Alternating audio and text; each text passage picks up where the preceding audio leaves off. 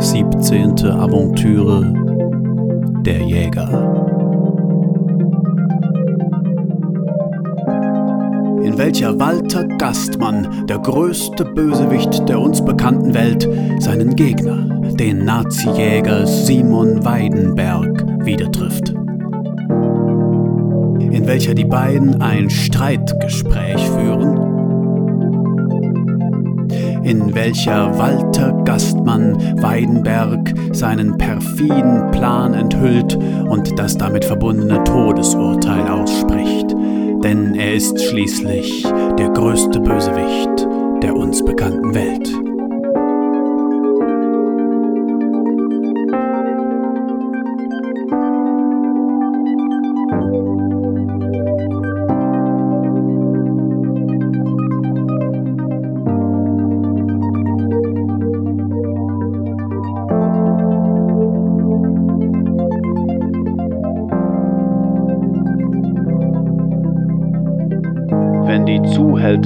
Mörder immer und überall verurteilt würden, hielten sich ja alle rechtschaffenen Leute für unschuldig und meiner Meinung nach muss gerade das verhindert werden.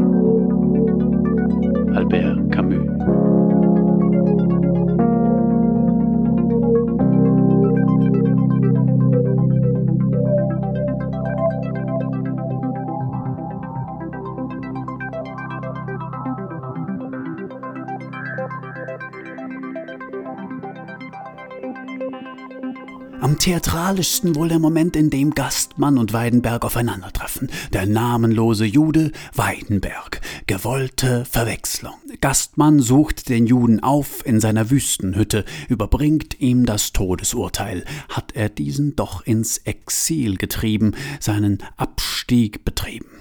Weidenberg seinerseits fühlte sich sicher. Er dachte, er, der Jäger, dachte hier dem Gejagten entkommen zu sein. Aber natürlich ist Gastmann als Überbösewicht unbezwingbar, auch für den altgedienten Nazi-Jäger Weidenberg. Und so ist Gastmann, der Entlehnte, in seiner Rede nachgerade genießerisch am Werk.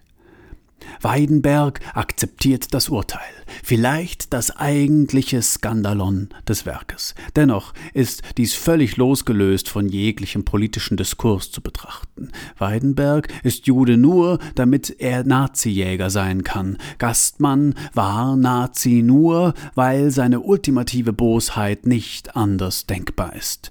Keiner von beiden empfindet sein Schicksal verbunden mit einer größeren Gruppe oder symbolisch oder sonst was.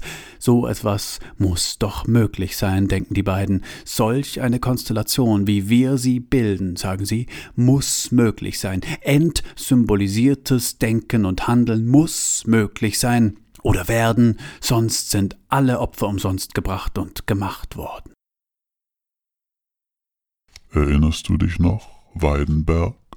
Damals, auf der Brücke, sagte Gastmann und klopfte dem Juden auf die Schulter, Erinnerst du dich noch, was wir damals gesprochen haben auf der Brücke und was unsere Wette war und was ich dann getan habe und wie empört du dann gewesen bist und was du dann getan hast und was ich dann getan habe und wie wir dann Feinde geworden sind und wie dann unsere gemeinsame Geschichte unsere Leben bestimmt hat, wie du zu einem Ich erinnere mich, Gastmann, sagte Weidenberg, und du brauchst das jetzt nicht alles im Detail auszubreiten. Schließlich ist es die Urkatastrophe meines Lebens. Gastmann nahm einen Zug von seiner Zigarre, was in einem staubtrockenen alten Holzhaus in der Wüste mehr als provokativ wirkte. Wie kannst du rauchen in dieser Hitze? sagte der Jude. Ich erinnere mich übrigens täglich an diesen Vorfall auf der Brücke, und ich nähre daran meinen Hass. Jeden Tag nährte ich daran meinen Hass gegen dich und deinesgleichen, damit ich die Kraft habe, euch zu suchen und gegen euch zu kämpfen. Immer kämpfen, suchen und nochmals kämpfen sagte Gastmann. Und immer den Hass nähren, das ist doch nichts, sagte Gastmann. Du solltest unbedingt damit aufhören, deinen Hass auf so ungesunde Weise zu kultivieren. Schließlich ist das ungesund. Vor allem für dich ist es ungesund. Das geht auf die Nerven, weißt du, Weidenberg? Das geht auf die Nerven, nicht nur auf deine. Wobei es mich natürlich hauptsächlich amüsiert, dieses ewige Zahn um Zahn.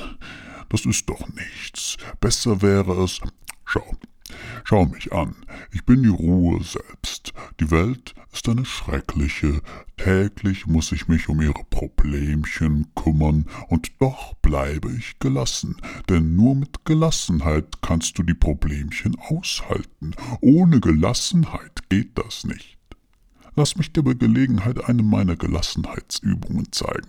Das sind ganz einfache Übungen, mit denen du deine Seele in Einklang bringen kannst. Eine davon beispielsweise. Weidenberg schlug mit der flachen Hand auf den Tisch, so dass sein Weinglas umfiel. Nein, er schlug nicht auf den Tisch, das passte nicht zu ihm, sondern Gastmann hörte von selbst auf zu sprechen, aus Rücksicht auf Weinberg, und Gastmann zog an seiner Zigarre und entließ den Rauch durch die Nase, was ungewöhnlich ist, da man Zigarren gewöhnlich pafft, und damit wuchs ein gelblicher Dunst im Zimmer, der vorausdeutet, dass dieses Haus früher oder später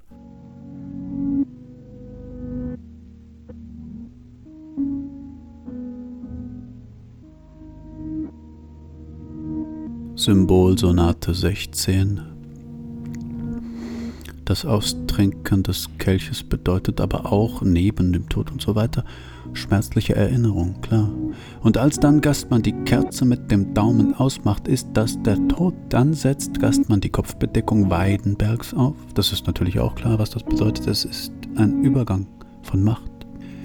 Die Kopfbedeckung symbolisiert die Krone, die symbolisiert die Macht. Dann wachsen natürlich noch Nesseln, klar. Das sind Leid, Schmerz und Sünde die wachsen da also. Dann steht in dem Haus in der Mitte quasi als Stützpfeiler eine Buche. Und das ist nun wieder vieldeutig. Erstens sieht es natürlich verdammt gut aus und so weiter, aber es hat Nationalbezüge, symbolisiert die Schrift. Nämlich Buch ist die Herkunft der Buchstaben und verweist damit auf Bruno, dessen Medium ja die Schrift ist. Johanna-Empfindung, Franz-Sprache. Und schließlich gibt es einen Anklang auf die alte Tradition der Buche als Galgenbaum. Ein kleiner sarkastischer Kommentar. Und da sitzt an einem Tisch, dachte sich der Wüstenjude, mein größter Feind. Er sitzt ruhig da und zwirbelt sich den Bart und Guten Abend, Gastmann. Ich sehe, du hast dir bereits genommen, was du brauchst. Es war noch Tee da, sagt Gastmann, und du machst ja vorzüglichen Tee, altes Haus.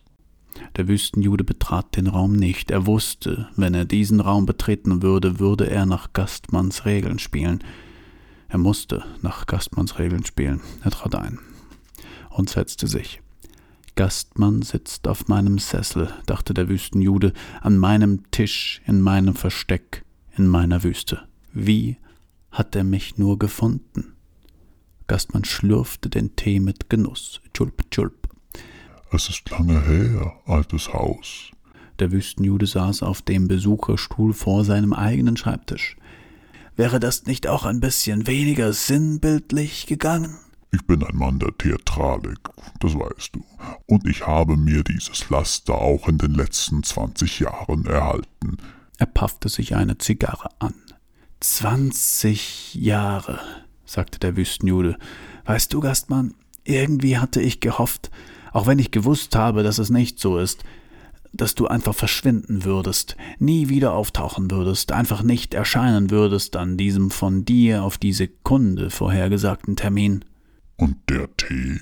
Ich habe ihn frisch für dich aufgebrüht. Gastmann nahm eine kleine Fernbedienung aus der Tasche und drückte einen Knopf darauf. Das vorher grelle Licht fiel jetzt wärmer, bedrohlicher auf den siebenarmigen Leuchter, auf den Mahagonischrank, das morsche Holzbett. Ich erinnere mich, sagte Gastmann. Ich auch, sagte der Jude. Und weißt du noch? als ob es gestern wäre. Gastmann nahm einen Schluck Tee. Tschulp, tschulp. Und darum habe ich dich aufgesucht, um dir dein Todesurteil zu überbringen. Er ertrug es wie ein Seneca, ein Epiktet, ein Marcus Aurelius. Du blöffst nicht, ich weiß es, sagte der Wüstenjude, und ich habe gewusst, dass das alles so kommen würde. Gut, wenn das so ist, sagte Gastmann, bin ich fast ein bisschen enttäuscht. Ich dachte, ich hätte dich überraschen können, beeindrucken können. Das war mein Ziel. Darum diese lange Zeitspanne. Ich nehme dich ernst, altes Haus. Ich respektiere dich in meiner Verachtung. Verstehst du, was ich damit sagen will? Nein, sagte der andere, aber ich verstehe. Tu es. Tu, was du tun musst. Tu es jetzt. Nun gut. Gastmann nahm seine lederne Herrenhandtasche hervor, öffnete sie und zog ein Dokument heraus. Er legte es gut sichtbar auf den Schreibtisch und stand auf. Ich bin enttäuscht, aber ich bin auch froh. Ich bin traurig, aber auch glücklich, sagte der Jude. Ich bin grausam, aber auch gut, sagte Gastmann. Ich bin dein Gegner, aber auch der Besiegte. Ich bin der Gewinner, aber auch der Bösewicht, sagte Gastmann und wollte ihm die Hand geben. Nein, nein, bitte, sagte der Wüstenjude, bitte das nicht, dafür bin ich nicht Seneca genug. Wenn du verstehst, dir die Hand zu geben, das geht leider nicht. Du Diogenes, sagte Gastmann, du Diogenes von Sinope, du Tonnenphilosoph. Ich Diogenes, sagte der Wüstenjude, und jetzt raus hier. Ich will mit meinem Todesurteil alleine sein.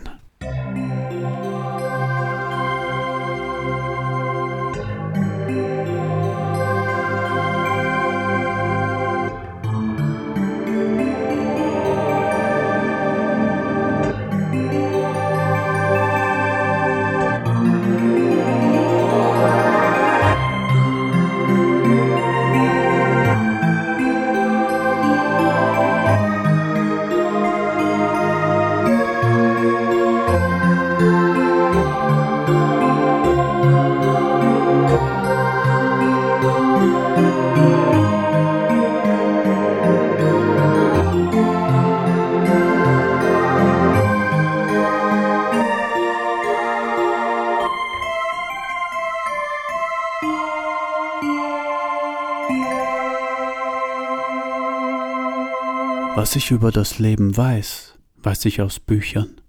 Das wirkliche Leben hat so eine unangenehme Evidenz, will einen immer überzeugen. Bücher dagegen sagen einem immer auch, alles könnte erfunden sein. Hier, für Sie, sagte Gastmann zu Weidenberg und gab ihm ein Erkennungszeichen. Es ist ein Geschenk für Sie, ein besonderes Zeichen meiner Anerkennung. Aber es war ein Erkennungszeichen, anhand dessen später Bruno und Johanna Weidenberg für Gastmann halten würden. Weidenberg? Ob er es wusste? Wusste er, dass es sich dabei gar nicht um ein Geschenk handelte, sondern um ein Erkennungszeichen? Wusste er es? Ahnte er es zumindest? Ahnte er es und verdrängte es dann? Oder ahnte er es und nahm es in Kauf? Wenn ja, wozu nahm er es in Kauf. Oder, und das wäre am erstaunlichsten gewesen, wusste er es und fand sich damit ab? Gastmann selbst war ein wenig verwundert. Untertänigstes Danksagungskompliment sämtlicher Hexen und Unholden an seine jüdische Exzellenz J. Süß Oppenheimer. Galgengesang Jutzys Oppenheimers in seinem Vogelhaus. Klaglied der Raben bei dem großen eisernen Galgen, worin der Jutzys in einem Käfig hängt. Vollkommene Historie und Lebensbeschreibung des famosen und berüchtigten württembergischen Aventuriers Jut Süß Oppenheimer. Einen der die gesamte Menschheit ausrotten will, nennt man Misanthrop und feiert ihn als intelligenten Gesellschaftskritiker. Einen, der nur einen Teil ausrotten will, zum Beispiel alle Angehörigen einer Ethnie, verdammt man als Rassisten. Finden Sie das nicht auch äußerst ungerecht? Nun, Ich finde ohnehin die erste Option ansprechender.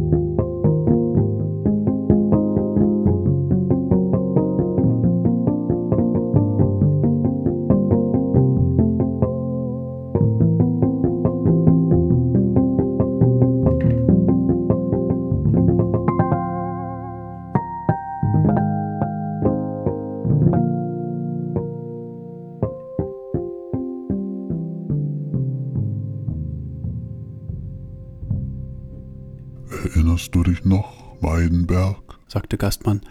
Damals in der Obersekunda, wir vier, wir waren vielleicht ein Gespann. Nichts als penäler Scherze im Kopf, was wir nicht alles getrieben haben.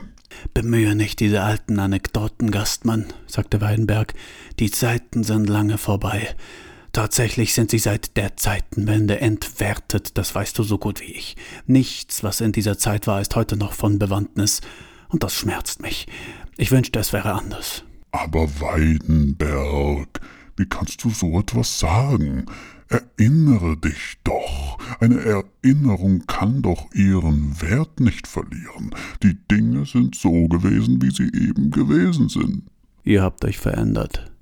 Auch du hast dich verändert, Weidenberg. Ich habe mich nicht verändert. Ich bin als einziger geblieben, wie ich damals war. Nichts an mir hat sich verändert. Ich habe gewisse Notwendigkeiten erkannt, aber auch wenn sich alles verändert hat, ich habe mich nicht verändert.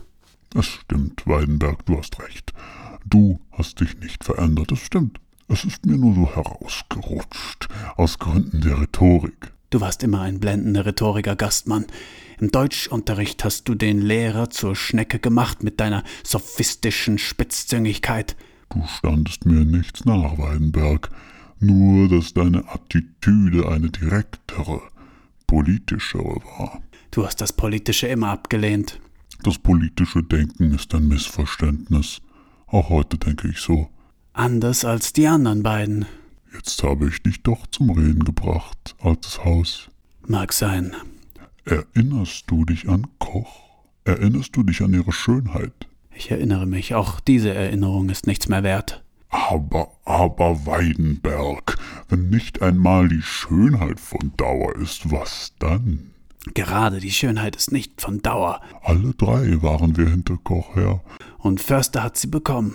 Förster hat sie bekommen, dieser alte Stutzer. Ein Klugscheißer, wenn du mich fragst.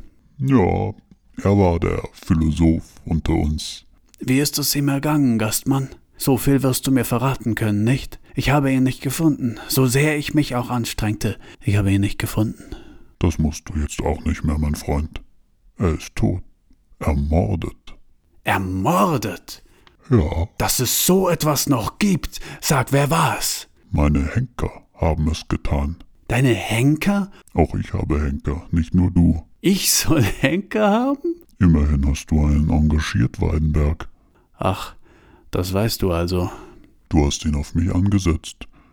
Das konnte ich schlecht auf mir sitzen lassen. Wie hast du es herausgefunden? Ich bitte dich, Weidenberg.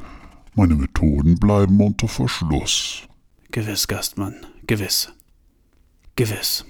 Warum also hast du Förster liquidieren lassen? Aus einer Laune heraus. Anderen erzähle ich andere Gründe, aber ist auch egal. So warst du immer. Und Koch? Auch Koch ist nicht mehr gerichtet durch dieselben Henker. Warum so spät, Gastmann? Jahre danach. Die Antworten darauf existieren nicht. Ich kann welche für dich erfinden, wenn du magst. Das würde es mir leichter machen. Weidenberg griff zu seinem Glas, es war ja nicht umgefallen, füllte es erneut, trank daraus. Du weinst? Weinst? Gastmann richtet sich angewidert auf. Ich weine. Das Alter macht tatsächlich geschmacklos. Vielleicht macht es das. Du weinst, Weidenberg. Ich bin schockiert. Das ändert alles. Es ist mir genug Indiz. Wofür? Dass ich Gefühle habe? Dass ich gewonnen habe, Weidenberg. Dass unsere Wette frühzeitig beendet werden kann. Du willst aufgeben. Ich habe die Wette gewonnen, Weidenberg. Wir müssen sie nicht bis zu Ende durchspielen. Ich erkläre sie hiermit für beendet.